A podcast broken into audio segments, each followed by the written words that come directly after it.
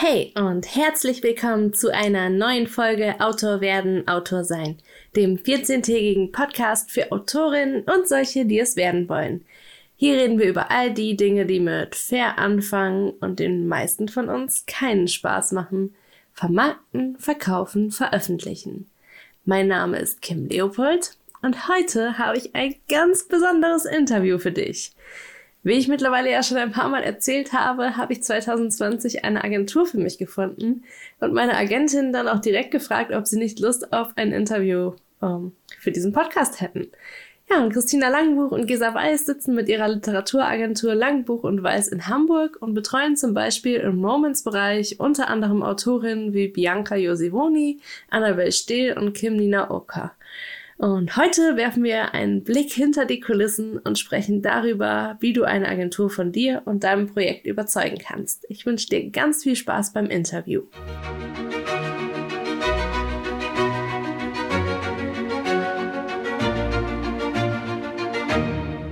Ja, ein warmes Hallo an Christina Langbuch, Geris und Gesa Weiß von der Literaturagentur Langbuch und Weiß. Schön, dass ihr da seid. Hallo. Ja, wir starten eigentlich immer mit so einer schönen einführenden Frage. Und zwar, wer seid ihr und was macht ihr und seit wann seid ihr in der Buchbranche unterwegs? Also ich bin Gesa Weiß. Ähm, mir gehört mit Christina zusammen die Agentur Langbuch und Weiß und ich arbeite seit 2007 in der Buchbranche und habe auch direkt in einer Literaturagentur angefangen. Da war ich dann ähm, bis 2014 und dann haben wir uns zusammen selbstständig gemacht. Genau, und ich Christina Langbuch und ähm, ich bin seit, weiß es ehrlich gesagt gar nicht so lange in, in der Buchbranche. Ich habe als Schülerin schon im Buchladen gejobbt. Ähm, ich habe in der Bibliothek gearbeitet, als ich in der Uni war. Ich habe äh, in Berlin bei Zimmermann gearbeitet und Praktika gemacht bei Verlagen und äh, dann irgendwann gemerkt, dass ich irgendwie so alles gemacht hatte außer Literaturagentur. Habe dann in der Literaturagentur angefangen und da Gesa kennengelernt. Genau. Ja, super spannend. Und dann habt ihr euch zusammen selbstständig gemacht. Das ist ja, ich finde das immer total cool, wenn man ja auch ähm, jetzt gerade so mit Autorinnen, Freundinnen oder so, da redet man ja auch immer mal über solche Träume. Und äh, nicht selten hört man dann auch zum, zum Beispiel, dass man irgendwie mal einen Verlag gründen möchte oder sowas irgendwann. Ähm, das finde ich immer super spannend, wenn man es dann auch tatsächlich umsetzt. Ja, und äh, wir sind ja jetzt zusammengekommen, weil ihr mich in eure Agentur als Autorin mit aufgenommen habt und mir damit einen großen Traum erfüllt habt. Ähm, ich glaube, fast alle, die zuhören, träumen irgendwie davon, ähm, irgendwann eine Agentur zu finden. Und deswegen gleich mal die Frage, wie realistisch ist dieser Traum überhaupt? Also es gibt zum Glück neben unserer auch noch eine ganze Menge anderer Agenturen in Deutschland und ähm, oder auch Österreich und der Schweiz, falls man jetzt irgendwie von da aus zuhört. Und ich würde es auf jeden Fall nicht als unrealistisch bezeichnen. Allerdings ist es auch tatsächlich so, dass wir ja auch nur sehr begrenzt äh, immer neue Autoren annehmen können. Und das gilt natürlich, denke ich, für die Kolleginnen und Kollegen in den anderen Agenturen auch. Und ja, also bei der Agentursuche spielen auch so viele unterschiedliche Sachen eine Rolle. Also nicht nur, dass man irgendwie ein überzeugendes Projekt hat, sondern auch tatsächlich, dass man dann jemanden findet, mit dem man sich richtig wohlfühlt. Also Agentursuche ist ja auch die Suche nach einem Partner oder einer Partnerin für eine möglichst langfristige Zusammenarbeit. Und ich glaube, da muss man sich schon auch darauf einstellen, dass es eine längere Suche werden kann. Aber würde da nicht, äh, nicht irgendwie schnell aufgeben oder so, auch wenn es vielleicht mit den ersten paar Anfragen nicht klappt. Mhm.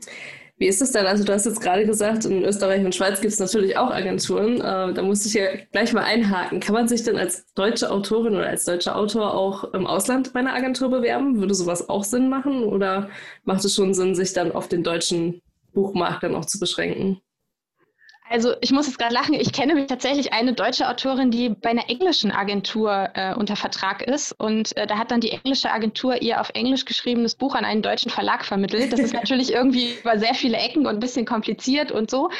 Aber sie ist da sehr glücklich, wenn ich sie richtig verstanden habe. Also wie gesagt, dieses Zwischenmenschliche ist auch immer sehr wichtig. Ich, also ich glaube, es ist schon gut, wenn man sich erstmal orientiert, weil man will ja irgendwie Agenten haben, die sich auf dem Zielmarkt gut auskennen. Und wir kennen uns als deutsche Agentur jetzt natürlich im deutschsprachigen Buchmarkt, aber sicherlich äh, ein bisschen besser noch im tatsächlich deutschen Buchmarkt gut aus und haben da die guten Kontakte und so. Und es gibt ja auch zum Beispiel in Österreich Verlage, die nur österreichische Autoren und Autorinnen verlegen. Da kommen wir vielleicht als deutsche Agentur mit unseren deutschen Autoren eben nicht ran. Aber was mir dazu auch noch einfällt, ist, dass ja auch Autorinnen und Autoren oft ähm, so bestimmte Wünsche haben an die Agentur, bei der sie gerne unterkommen wollen. Und da ist eben auch geografische Nähe für viele immer ein Argument. Also wir haben das häufiger, dass uns Autoren anschreiben und sagen oder Autorinnen anschreiben und sagen, ähm, ich bin auf der Suche nach einer Agentur, die wie ich in Hamburg sitzt. Und andere sind vielleicht eher auf der Suche nach einer Agentur, die in München sitzt, weil sie selber eher in Deutschland verortet sind. Und ähm, ich weiß nicht genau, ob das so wirklich notwendig ist tatsächlich, weil man ja einfach auch immer sehr viel telefoniert oder Skypt oder anderweitig Konferenzen macht. Aber wenn es irgendwie für einen selber schon so ein Punkt ist, wo man das Gefühl hat, damit fühlt man sich wohl oder wohler, dann ähm, guckt man, glaube ich, am besten in der entsprechenden Richtung. Mhm. Ja, finde ich super spannend, dass du das so sagst, weil was ich so mitkriege in meiner Buchbubble ist halt irgendwie auch so eine gewisse Ehrfurcht vor Agenturen oder Verlagen, großen Verlagen vor allem. Aber es ist halt auch genauso wichtig, dass man sich wirklich wohlfühlt und dass da das, also dass da nicht so ein großes, ja, ich will, das Machtverhältnis ist vielleicht nicht unbedingt das richtige Wort, aber dass man dann auch irgendwo Angst hat, seine eigene Meinung zu sagen oder irgendwie ähm, sich eingeschüchtert fühlt vom Agenten. Ich glaube, das ist auch sehr wichtig, dass man darauf achtet, dass sowas nicht passiert. Ja, das ja. würde ich auch sagen, auf jeden Fall. Also das sollte schon so ein Vertrauensverhältnis sein, wo man auch sich so auf einer Ebene begegnet. Mhm. Ja, was muss denn eine Bewerbung mitbringen, um euch zu überzeugen? Also wenn ich jetzt mich bei euch bewerben wollen würde, ähm, kann ich dann Fehler machen oder muss ich das Rad neu erfinden? Wie sieht das da aus? Also Fehler machen darf man natürlich immer. Also eine Bewerbung bei uns muss überhaupt nicht fehlerfrei und auch noch nicht total perfekt und fertig lektoriert sein. Gleichzeitig finden wir es schon gut, wenn man sich so ein bisschen Mühe gegeben hat und sich unsere Website angeguckt hat und geschaut hat, was wir uns wünschen an Unterlagen und auch so gewisse Formalien beachtet, zum Beispiel, dass die Schrift nicht ganz klein und gut lesbar ist und äh, Zeilenabstände und so weiter irgendwie passen, sodass man sich das auch gerne anschauen mag. Ja, was auch schon wichtig ist, ist, dass es ein Exposé gibt, das auch einigermaßen klar formuliert und übersichtlich ist. Und was den Text angeht, da kommt es dann einfach auch ein bisschen aufs Genre und den Bereich an, was da wichtig ist. Also in, der Unterhaltung ist das vielleicht mehr so eine handwerkliche Qualität, wobei das, wie gesagt, noch nicht perfekt sein muss. Wir sind auch immer bereit, dann auch mit den Autoren und Autorinnen noch daran zu arbeiten und zu feilen, wenn zum Beispiel die Geschichte originell ist oder die Figuren besonders gelungen oder der Ton ganz toll. Also das einfach ja schon viel da ist, dann das Gesamtpaket stimmt, dann kann man da halt noch die Arbeit reinstecken. Wenn man so sieht, dann denken wir, dann kann man das erfolgreich an den Verlag vermitteln auch. Mhm. Ja, bei uns war es ja zum Beispiel auch so, dass du mir dann gesagt hast, Gesa, dass ich, ähm, ob ich bereit wäre, noch ein paar Sachen am Exposé zu ändern und wir danach erst darüber gesprochen haben, dass es mit uns dann auch funktionieren kann. Ne? ich denke, da muss man sich auch nicht so gleich entmutigen lassen. Genau, also das ist schon so, also wenn wir so sehen, da ist so ganz viel und irgendwas stimmt aber noch nicht so ganz in unseren Augen oder da denken wir, da müsste man vielleicht noch so ein bisschen dran drehen, dann sprechen wir gerne auch immer erstmal drüber, ob man da in die gleiche Richtung denkt. Wir wollen ja auch nicht, dass jemand irgendwie sich dann verbiegt oder dass man dann, wenn man schon zusammenarbeitet, merkt, das passt doch nicht. Und das hat sich eigentlich so bewährt und funktioniert meistens gut. Mhm. Ja, wir haben tatsächlich auch einige Autorinnen, ich weiß gar nicht, ob es nur Frauen sind, ich glaube aber schon, die sozusagen mit ihrem zweiten Anlauf bei uns dann gelandet sind. Also wo wir irgendwie ein erstes Projekt geprüft haben, was uns aber aus verschiedenen Gründen noch nicht so überzeugen konnte und es dann halt nicht geklappt hat, aber die dann einfach später nochmal mit was anderem zu uns, äh, auf uns zugekommen sind und das konnte dann überzeugen und also man soll sich, äh, hatte Gesa ja auch schon gesagt, nicht entmutigen lassen und manchmal braucht es halt einfach vielleicht ja, also es muss ja auch irgendwie auch immer ein Funke überspringen, wenn wir uns so ein Projekt ansehen. Und manchmal ist es vielleicht einfach nicht der Fall, weil es irgendwie inhaltlich nicht das Richtige ist für uns, vielleicht für eine andere Agentur, aber in dem Falle vielleicht für uns nicht. Und das heißt ja aber dann nicht, dass man es nicht irgendwie später auch nochmal versuchen kann. Mhm. Ja, das finde ich nämlich auch super spannend, dass man, oder auch gut zu wissen einfach für ähm, die Autorinnen und Autoren, die hier zuhören, dass man eben, also ein Nein am, beim ersten Mal muss nicht unbedingt beim zweiten Mal auch ein Nein sein. Wobei ich tatsächlich sagen muss, äh, da kann ich jetzt nur für unsere Agentur sprechen. Das können, äh, kann sein, dass andere Agenturen das etwas anders handhaben. Mhm. Ähm, vielleicht auch etwas strenger sind oder so. Äh, einmal abgesagt, immer abgesagt oder so. Aber äh, das gilt aber sowieso so für so ziemlich alles, was wir sagen, dass äh, wir natürlich immer nur aus unserer, also unserer eigenen Agenturerfahrung äh, sprechen können und es immer sein kann, dass andere Agenturen das irgendwie anders sehen oder handhaben. Das nur so als Disclaimer vielleicht noch dazu ja, gesagt. Stimmt, ganz wichtig. Ja, wie sieht das denn aus? Also ihr habt es ja gerade schon mal so ein bisschen angesprochen, dass die Formalia halt schon irgendwie ein bisschen eingehalten werden sollten und dass da so ein paar grundsätzliche Sachen auch stimmen müssen. Ähm, womit fällt denn eine Bewerbung bei euch quasi sofort raus? Also wir sehen uns schon wirklich alles an. Das, so ist es nicht, aber wenn jetzt ein Text, ja, also irgendwie, wenn direkt klar ist, dass der Text sprachlich nicht, nicht eine bestimmte Höhe erreicht, dann legen wir den natürlich schneller beiseite. Wir haben ja auch nur so viel Zeit, um ein Projekt zu prüfen. Deswegen müssen wir uns immer möglichst schnell entscheiden, ob wir noch interessiert sind, es weiterzulesen oder ob wir es beiseite legen. Mhm. Und es ist jetzt, also du hattest ja gefragt, ob es fehlerfrei sein muss. Das muss es nicht. Aber wenn man halt schon, ähm, wenn schon das Anschreiben voller Fehler ist oder ähm, es irgendwie dann noch im CC an 30 verschiedene Agenturen gegangen ist und die Anrede nicht stimmt und so. Also wenn man so sieht, da wurde sich halt wirklich gar keine Mühe gegeben, dann gucken wir trotzdem noch mal rein. Aber man guckt sich das halt auch anders an. Also ich finde, da sollte man vielleicht schon so ein bisschen drauf achten, wie man das macht und wie man da angesprochen wird. Wobei das jetzt nicht so klingen soll, als könnte man sein Projekt nicht gleichzeitig an verschiedene Agenturen schicken. Das kann man durchaus machen. Es ist immer schön, wenn man das dann offen auch sagt. Also wenn man eben dazu schreibt in der E-Mail, so mein Projekt liegt übrigens auch noch bei folgenden anderen Agenturen. Aber ich finde auch immer, wenn, wenn man so eine, wenn man so eine Bewerbung bekommt und man hat halt das Gefühl, da ist auch wirklich Interesse da, gemeinsam in der Zukunft als Partner zu arbeiten, dann ist es viel schöner, als wenn man so das Gefühl bekommt, da hat jemand eigentlich gar kein Interesse, irgendwie eine mhm. respektvolle Partnerschaft einzugehen.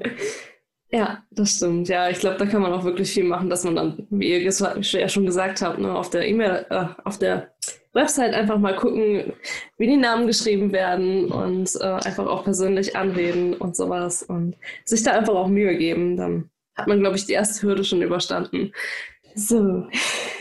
Ja, in einer der Folgen zuvor habe ich auch schon ein bisschen über den Bewerbungs- und Verkaufsprozess an sich gesprochen, wie das so bei mir gelaufen ist. Also wir haben ja auch schon mal eine Folge zum Thema Literaturagentur gemacht. Aber jetzt ist es ja auch noch mal so ein bisschen spannender, wie das denn aus eurer Sicht so läuft mit dem, mit der Arbeit an sich, wie eure Arbeit so funktioniert, wie es sich alles verändert hat durch Corona und sowas. Und da wollen wir jetzt auch noch mal so ein bisschen drauf eingehen.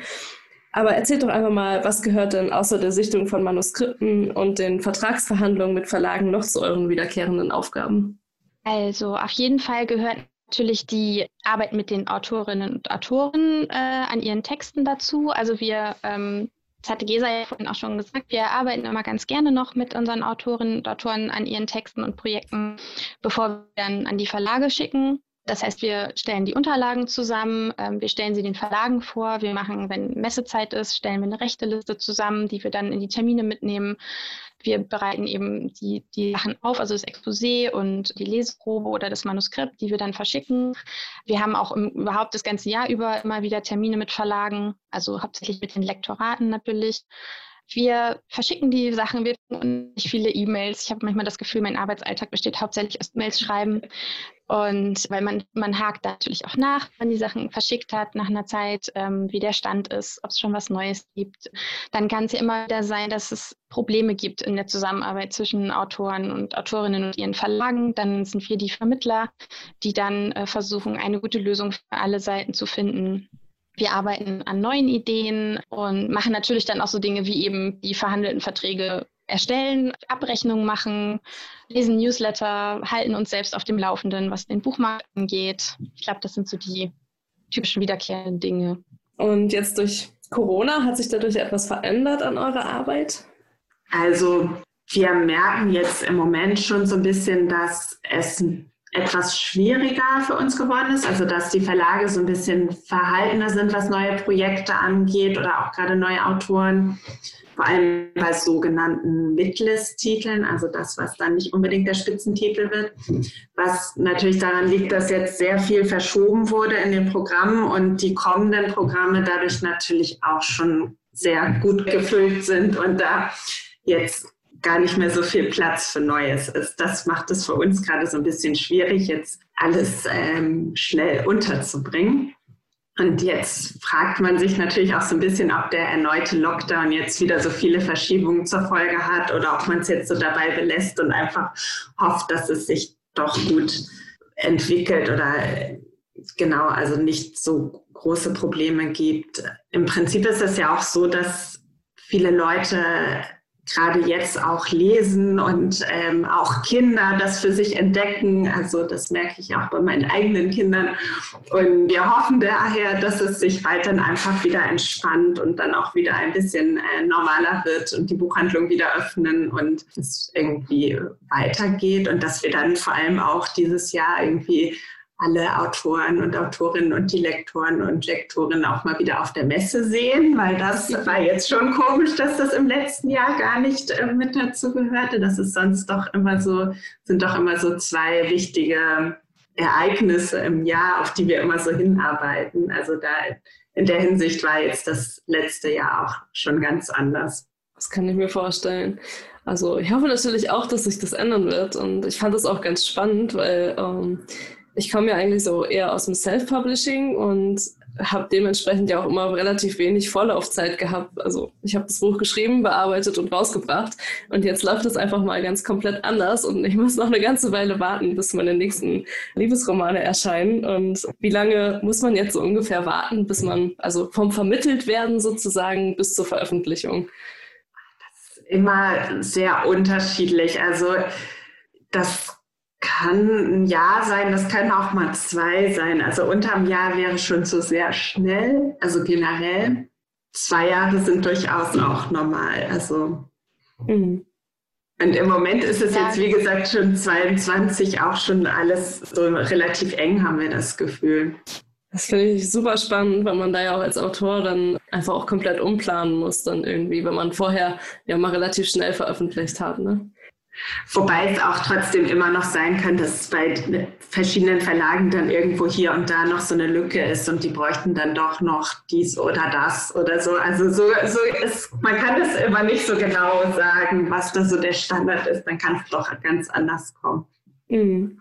Ja, haben sich dann auch, äh, also klar, dass sich die Abläufe so ein bisschen verändert haben, aber haben sich auch die Themen verändert, die Verlage jetzt haben wollen? Also ich könnte mir vorstellen, dass Dystopien, in denen ein Virus zum Beispiel gerade der Hauptstar ist, eher schwieriger sind. Also ich weiß, erinnere mich daran, dass im Sommer, ähm, ich glaube, in zwei Terminen mal jemand gesagt hat, dass sie jetzt irgendwie ähm, da sehr unsicher sind, ob man jetzt so düstere Dystopien ähm, äh, bringen sollte. Ich glaube, da war das war von einem Jugendbuchverlag, ähm, wo es halt einfach das, das reale Leben gerade so düster erschien, ob man das jetzt irgendwie noch zusätzlich machen möchte. Aber gleichzeitig ist es ja so, wenn wir jetzt über solche, also wenn jetzt mit den Verlagen über Projekte sprechen, dann eben wie gesagt, dann sprechen wir über Dinge, die in zwei oder auch noch länger, also zwei Jahren vielleicht ein und dann kann man ja auch irgendwie immer so ein bisschen schlecht äh, vorhersagen, was dann was dann Thema ist oder so. Also das ist natürlich im Sachbuch ist was anderes. Ne? Die sind natürlich viel tagesaktueller auch und die planen auch entsprechend ein, dass sie irgendwie auch schnell noch Sachen bringen können, die gar nicht vorgesehen waren, aber sich vielleicht ganz plötzlich als Thema äh, entwickeln. Das ist natürlich jetzt bei belletristischen Verlagen ein bisschen was anderes. Mhm. Also ich hatte jetzt eigentlich nicht das Gefühl, dass sich bestimmte Themen so kategorisch ausgeschlossen wurden in den Gesprächen, die wir jetzt in der letzten Zeit geführt haben. Was ich aber ganz spannend fand, ist, dass ja, sich schon auch so ein bisschen die Frage stellt, inwiefern sich unsere jetzigen äh, Lebensumstände unter der Pandemie sozusagen ähm, irgendwann in den Romanen wiederfinden. Also es gibt natürlich Leute, die haben dann jetzt den Pandemie-Roman geschrieben oder so. ähm, die, das ist vielleicht nicht ganz so, aber jetzt so in so Genres, die wir halt einfach alle irgendwie so zur Unterhaltung äh, lesen und lieben, ähm, sei es jetzt irgendwie Spannung oder eben Liebesroman oder so. Ähm, noch äh, habe ich von keinem gehört, äh, wo die Menschen mit Maske rumlaufen. Aber andersrum habe ich schon von Leuten gehört, die eben Romane lesen oder auch ähm, Serien schauen oder so und dann bei sich merken, dass sie, oder mir geht es auch so, dass sie irgendwie so innehalten, wenn sich Leute so umarmen oder in riesigen Gruppen zusammenstehen und man so denkt, was macht ihr denn da? Und, und ähm, ich habe da irgendwann letztes Jahr mal mit einer Lektorin drüber gesprochen und die meinte dann, naja, jetzt ist noch ein bisschen früh. Wer weiß, wie lange das noch so ist und nachher ist das irgendwie nach einem Jahr alles vorbei und dann ist das Thema Maske gegessen. Jetzt sieht es ja im Moment leider nicht so aus. Also insofern und, und, plädierte im Prinzip damals dafür, dass man den Leserinnen und Lesern noch so ein bisschen diese schöne Welt, ähm, die Realitätsflucht erhält und eben einfach so tut, als gäbe es keine Pandemie. Und ich glaube, man kann das in, man kann das, glaube ich, auch ganz gut ausblenden in vielen Texten. In manchen, in manchen ist es vielleicht schwieriger. Also mir fallen jetzt so spontan halt eben so New Adult-Geschichten ein, die ja viel so Musik beinhalten oder eben sich beziehen auf irgendwelche Songs, die eben in einem bestimmten Jahr herausgekommen sind. Und jetzt ist halt so Frage, wenn deine Figuren nun mal dieses neue Lied hören von dieser einen Band, ähm, was aber für viele Menschen vielleicht ganz eng mit der Pandemie verknüpft ist, dann ist es vielleicht merkwürdig dann, das zu lesen und keine Pandemie im Buch zu haben. Mhm, also, stimmt. Ja, ist ein bisschen schwierig tatsächlich, aber da denke ich, werden wir mal sehen, wie lange uns das jetzt alles noch begleitet und was dann irgendwann überwiegt, glaube ich, dieses Gefühl, dass es ist jetzt irgendwie merkwürdig, dass es fehlt oder ich bin heilfroh, dass es nicht da ist, weil jetzt kann ich mich in schöne, mir schöne Sachen vorstellen. Ich kann mir gut vorstellen, dass es dann einfach auch so ist wie mit allen anderen Projekten auch, wenn die Idee überzeugt und das Grundgerüst, ob jetzt Pandemie da drin ist oder nicht, dann wird es einfach auch ein schönes Buch. Ne? Ja, das wäre natürlich das Ideale auf jeden Fall, ja. ja. Ja, welche Motive und Platz bekommt ihr denn eigentlich so häufig zu Gesicht, äh, dass ihr sie am liebsten nie wieder lesen möchtet? Das finde ich auch immer mal super spannend, wenn man jetzt gerade ähm, zur Zeit läuft ja beim Piper Verlag, glaube ich, auch äh, eine Weihnachtschallenge, wo man auch seinen Pitch einreichen kann.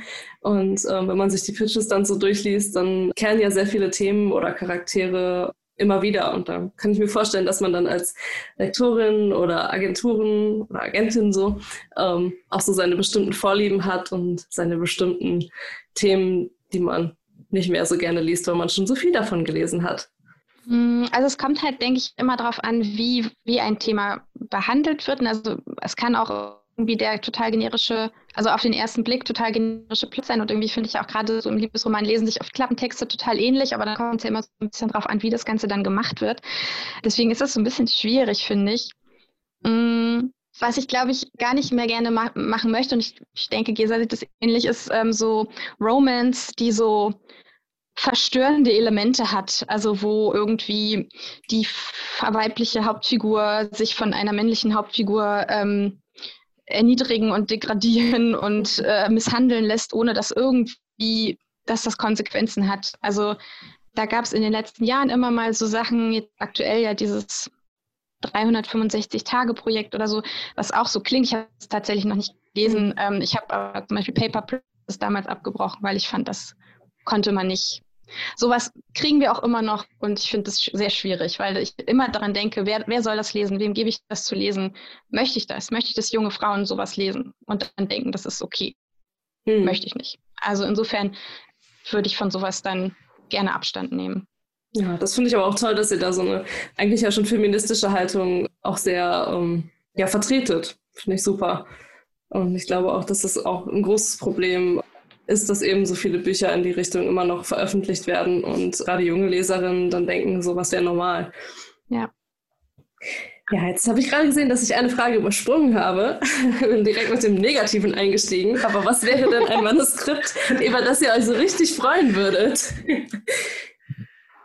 Also ich suche irgendwie schon lange und immer wieder nach so einem modernen Familienroman, der auch so ein bisschen anspruchsvoller ist, über mehrere Generationen erzählt und so schon so wichtige gesellschaftliche Themen verhandelt, aber ruhig trotzdem mit Witz und unterhaltsam.